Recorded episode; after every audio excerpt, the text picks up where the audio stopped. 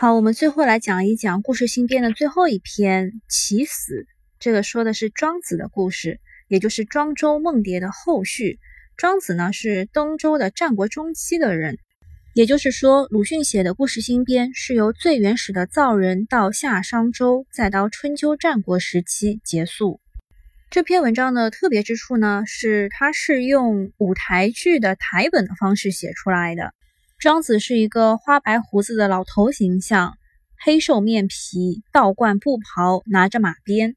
他看到了一具骷髅，就请求司命大人把这具骷髅给复活。在庄子的思想当中，有一个最重要的叫做齐物，他是认为万事万物都是一样的，那么生和死也是一样的，喜和忧也是一样的。这就是为什么他老婆死了还要敲锣打鼓的去庆祝的原因。那司命大人拗不过庄子，就把那个人给复活了。他复活之后呢，全身赤条条的，一丝不挂，因为他这个已经死了五百多年了嘛，所以衣服都烂掉了。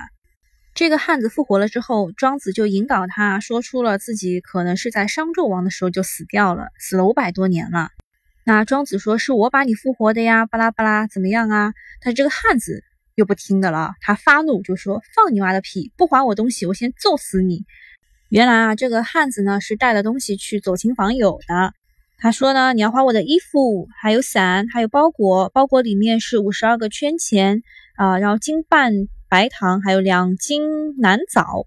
庄子是秀才遇到兵，有理说不清啊，他就很窘急的说：“你敢动粗，就是要不然我就去找司命大人来还你一个死。”结果他念了半天的咒语啊，什么天地玄黄，宇宙洪荒，还有什么赵钱孙李周武郑王。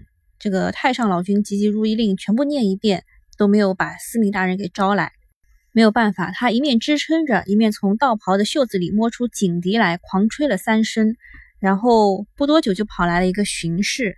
巡视一开始呢是拖着庄子的衣领，一手举起警棍来，但是听说了他的身份呢，就对他非常的客气。巡视马上就放了庄子走。但是庄子走了之后呢，汉子马上就缠上了巡视。一会儿呢问他借条裤子，一会儿呢问他借件衣服，最后呢还是说你把我带到局子里去吧，要不然我也探不了亲呐。